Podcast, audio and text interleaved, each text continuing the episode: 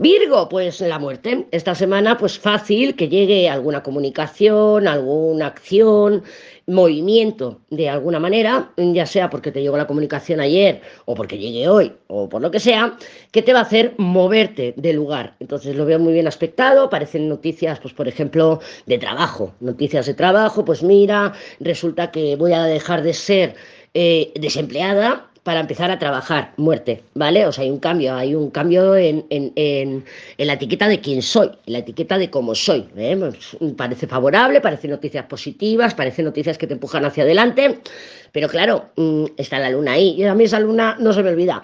A mí esa luna que le ha salido a Escorpio no se me olvida, la tengo aquí todo el rato que me está retumbando. Entonces, mm, mm, vete hacia adelante, o sea, es que no te queda otra, coger el loco y decir, me cojo la mochila y voy con todo. ¿Por qué? Porque es una buena oportunidad. ¿Que tienes miedo? Pues vas miedo. ¿Que tienes inseguridad? Pues vas con inseguridad.